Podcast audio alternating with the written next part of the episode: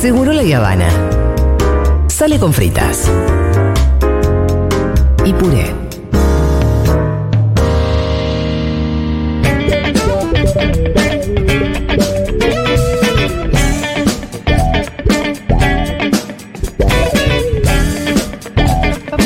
Bueno, crisis hídrica en Uruguay. Uruguay se está quedando sin agua. Obviamente eh, tiene que ver con la sequía.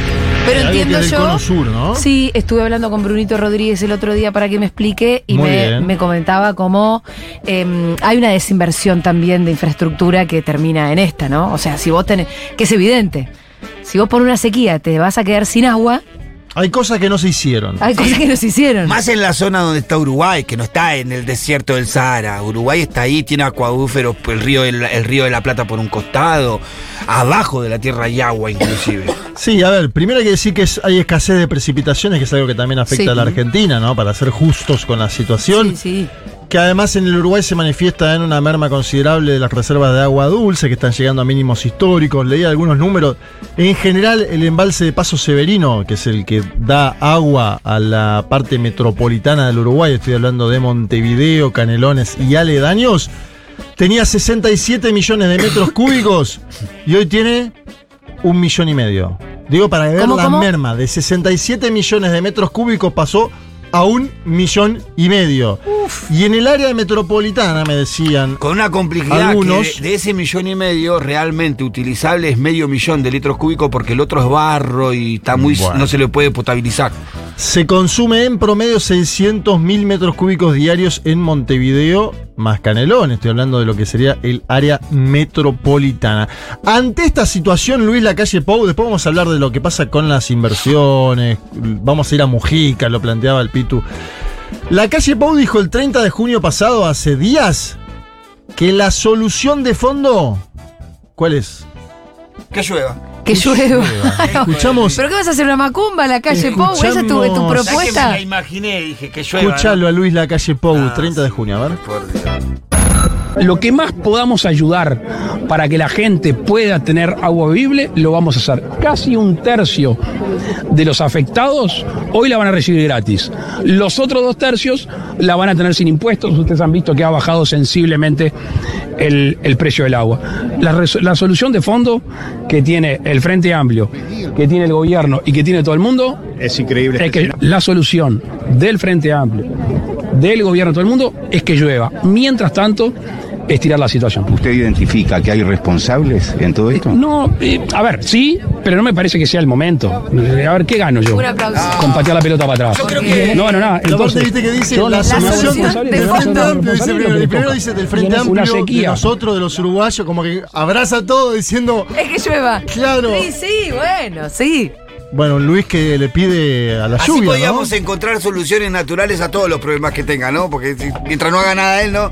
Bueno, y puede, qué sé yo, explotar la economía, qué sé yo, que se mejore. Sí, hoy justo veía información del semanario Brecha em, que marcaba que. Porque hubo una exoneración impositiva al agua embotellada, si se le quitó impuesto al agua Sí, embotellada para que salga un poco más barata, exacto. Y que justo. Queda, queda chiquito, Sí, ¿no? Sí, chiquito. pero dice que varios supermercados subieron los precios antes, por lo cual se licuó eso. Y aparte, te- si, si vos te quedas sin agua, después te vas a quedar sin agua en el supermercado, le pongas el precio que le pongas. Sí. Y ¿O eso no? va a hacer más encarecer el agua. Salvo que la importes, ¿no? Salvo que la importes. El agua, escuchen este dato, porque esto Claro, lo sufren. boludo, pero esto lo sufren las clases populares del Uruguay, que se ampliaron en los últimos años por la pandemia y por la gestión económica de la calle. El costo del agua embotellada necesaria para el hogar, estadísticamente hoy en Uruguay, es un 6,4% del ingreso de las familias con menores ingresos. De las familias con mayores ingresos, 0,6. Es decir, los más acaudalados no van a tener problema. No. Los más pobres, como siempre, sí. Y también veía, y ojo con esto, una encuesta de la consultora Factum que dice que el 63% de las y los uruguayos desaprueba el accionar del gobierno de la calle Pou en la emergencia hídrica. Ajá. 63 puntos. Viste que esto, en general, el Y se pueblo. quedan cortos, te diría. El pueblo en general dice, la verdad, la culpa es del gobierno en la situación en la que sea, y el- algo de verdad hay. En este caso, además, por eso, se abraza, se abraza el presidente al Frente Amplio porque dice, a su forma, el Frente Amplio no hizo las obras antes. Bueno, ¿no? es que Hay claro, una- eso te iba a decir. En realidad son obras de infraestructura que son, son de largo plazo, son inversiones que tal vez se, de verdad nos están haciendo desde hace muchos años. A mí lo que me hablaba, eh, lo que me decía ¿Qué Bruno. te decía Bruno? eh, Bruno me decía que el gobierno había frenado unas obras que había arrancado Tabaré Vázquez, Sí. que tiene que ver con la represa Arroyo Casupá. Exacto. No sé si lo estoy diciendo Sí, bien o- Casupá, o le Casupá, estoy- Casupá, muy bien. eh, Y que bueno, eso es una de las cosas más evidentes. Que Sí. sí, que sí te muestran una diferencia entre un gobierno y el otro. Me Y dicen a mí- tiene más gravedad lo de la calle Pau que lo de Tavares, ¿por qué? Porque la calle Pau vio la sequía.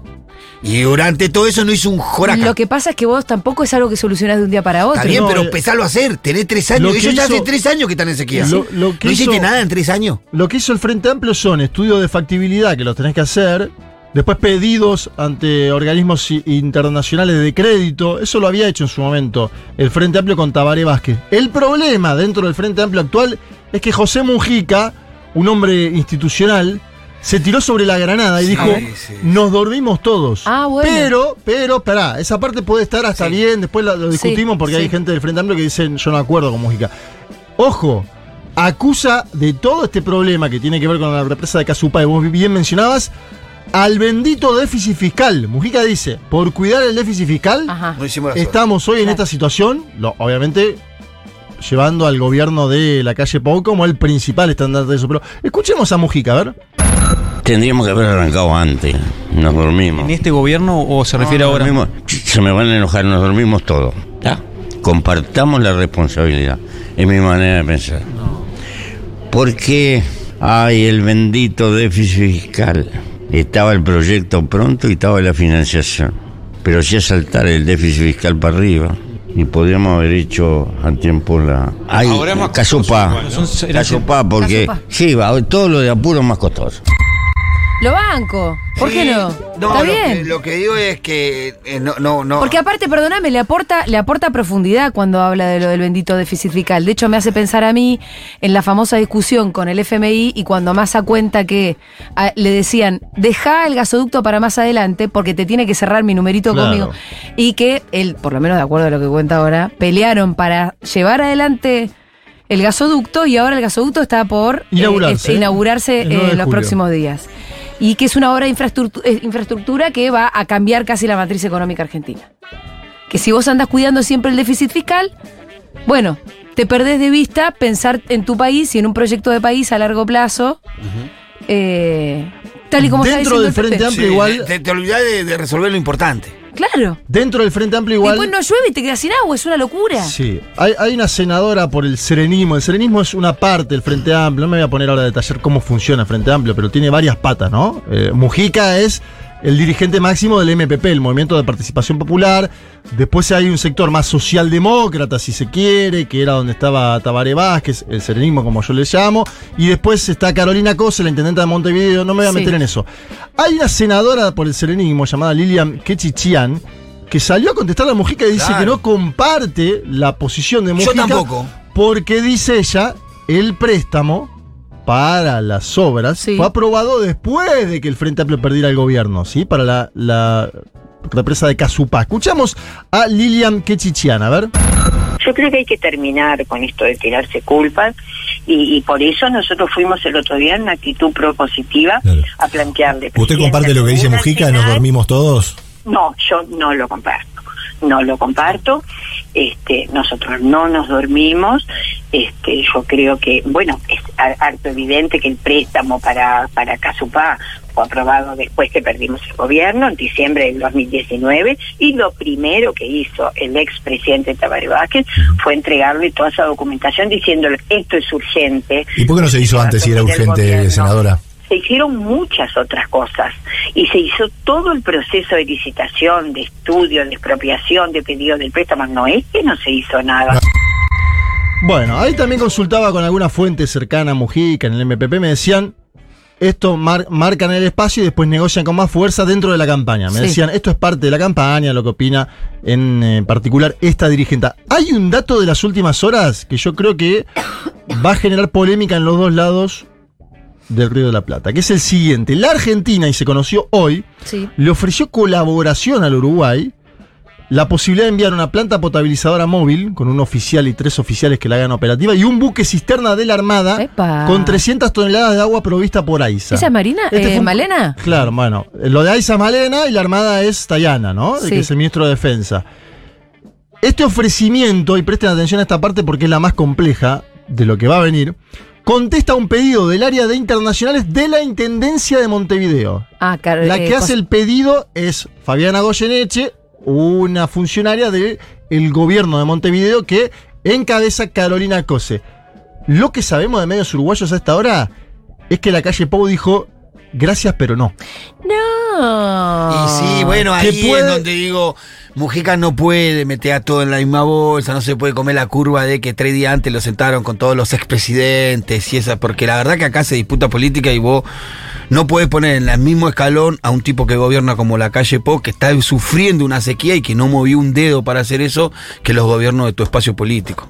Ahí Sí. me parece que le erra a Mujica. Sí, yo creo que Mujica cuida su lugar en la historia, que quiere quedar como institucional bueno, ante sí, el Uruguay, ¿no? bueno. Me da la sensación de que va más ahí, bueno, nos equivocamos, todo, bla. Ahora, lo que yo comento es, Carolina Cose le pide a la, a la Embajada Argentina una solución, la Embajada Argentina en Uruguay le ofrece una solución, que es esta que ¿Carolina estoy es del comentando. Frente Amplio? Claro. Claro. ¿Y qué sucede? La calle Pau dice no. Y en el medio hay otros pedidos, porque Cose pidió un préstamo ante el BID para hacer frente a esto, y también eh, la calle se lo negó. La calle tiene que intermediar ahí, dijo no, no avancen con esto. Es decir, muchas fuentes también en Uruguay me dicen que el que está totalmente pintado en esto, o incluso torpedeando negociaciones, es el propio gobierno de la calle Pau. Lo cual ya complejiza el escenario. Y la verdad. Sí, tenés gente sin agua, O hermano. sea, la gente se va a quedar sin agua y, y encima vos quedas como el que estuvo entorpeciendo la posibilidad de que llegue. Aparte, no cualquier pueblo. Los uruguayos son re materos, que te parece una boludez. No, sí, claro, les- lo dejaste sin mate. Sin mate. Mates al lado hace una semana, Claro, hace dos porque semanas además que lo que no dijimos que además el agua está, está muy salada. Claro, muy tanto- salada, por lo cual no pueden los eh, hipertensos tampoco consumirla. Esto es algo que veníamos comentando en un mundo de sensaciones. El agua está salada porque la están buscando, eh, o sea, lo poco que hay, están recurriendo a un agua muy subterránea, ¿no? Sí. Y que la planta potabilizadora no puede, no puede eliminar el cloruro y el sodio ya de, de- ya- de lo ya que no. viene. Y que, y que una, una parte de ese eh, millón seiscientos que tenía, de- Sí, de- metros una parte de esa es imposible de tomar. Tiene una sola parte de esa agua que se puede tomar. En el medio de todo esto, no sé cuánto tiempo nos queda, porque en el medio de todo esto apareció la calle Pou en la cumbre del Mercosur. Sí. Como diciendo. Seguro que fue a hablar de los problemas que tenía el agua y el- que, que no pudo resolver ese problema. seguro. No, Ah, lo primero que dijo es que quiere flexibilizar el Mercosur para hacer acuerdos de libre comercio con otros países. Él sí, dale con pernía. Ayer hablamos un poco con Sayat. Sí. Decís, ¿Cómo? Ay, por favor. Sos Uruguay, Sí. un país chiquito, Sí. Sí. con todo respeto. Sí, sí, es de los dos chicos del Mercosur, ¿no? y vos te querés sentar a hacer un acuerdo bilateral con China, por ejemplo. Como si estuvieras en igualdad de condiciones. Yo qué sé. No, y no sé si, si se basa Yo en no eso, entiendo si cómo no- piensan, en- no, porque ya, ya va- excede la cuestión ideológica. ¿Cómo, cómo se piensan en el Bueno, mundo? pero no tiene industria para perder, digo, porque ese es otro componente. No hay que poner en juego su industria. Es- por eso es necesita. cierto que ah, en ese caso es muy distinto Por eso de, les cuando, de cuando interesan los Argentina quiere tratados hacer de libre comercio. Claro. Que ojo que también el presidente Tabaré Vázquez, que en paz descanse, lo, lo pidió con Estados Unidos en su momento. Acordate del conflicto de las pasteras, Sí. cuando Néstor Kirchner hace los actos en Gualeguaychú, Quilombo, Bardo. En su momento Tabaré dijo, bueno, hagamos un tratado de libre comercio con Estados Unidos. El problema es que la normativa del Mercosur la impide. No se lo deja. Pero te tenés, que, escuchalo, tenés que romper el Mercosur. escuchalo a la calle diciendo, sé que he tenido poco eco, pero por favor. Escucha, escucha, escucha. El planteo de Uruguay hacia adentro del Mercosur y hacia afuera del Mercosur no es caprichoso. Primero que no es caprichoso porque no es de este presidente ni de este gobierno. Vienen trayendo el cántaro hace muchos años, muchos gobiernos en nuestro país, que le dicen al Mercosur que hay que flexibilizarse. Sé que he tenido muy poco eco, pero no tengo otra que seguir eh, diciendo lo que siente nuestro pueblo, que es la flexibilización, que es la modernización, que es abrirse al mundo. Que ya brilla el mundo. Habla, ¿no? Eh, y además que hable eh, en, en representación del pueblo para hacer un tratado de libre comercio. ¿Y qué otro tema pensás que puede haber llevado la calle Pou al Mercosur? Venezuela. Y no se iba a perder. Venezuela. Soltar. Hay que decirle a esta gente. Soltar. Venezuela, a ver, escúchalo, escúchalo, Luis.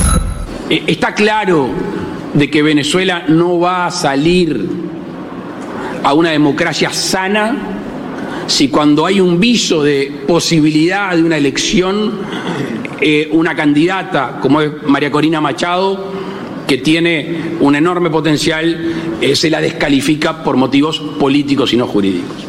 Y alguno dirá, ¿qué tiene que ver esto con el Mercosur? Bueno, tiene que ver porque los distintos bloques, las distintas asociaciones en el mundo han alzado su voz y creo que flaco favor le haríamos a la democracia venezolana y al pueblo venezolano si no alzamos nuestra voz como hizo el presidente Abdo, que suscribo, apoyo y en este tono, como es el que siempre tenemos, creo que el Mercosur tiene que dar una señal clara para que el pueblo venezola- venezolano pueda eh, encaminarse a una democracia plena que claramente hoy no la tiene.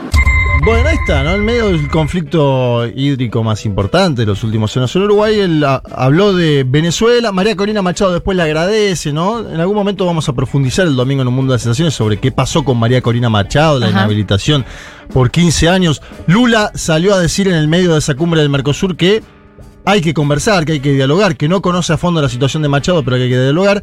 En definitiva, qué semanita tuvo Luis Lacalle Pou y la noticia de hoy del día es el ofrecimiento de la Argentina que desestima el gobierno uruguayo y me parece que a lo largo del día, hoy y mañana, va a traer coletazos, ¿no? Eh, tanto en Montevideo como en Buenos Aires, porque es un ofrecimiento no menor, no desdeñable, en una situación de emergencia hídrica como la que viven los hermanos uruguayos.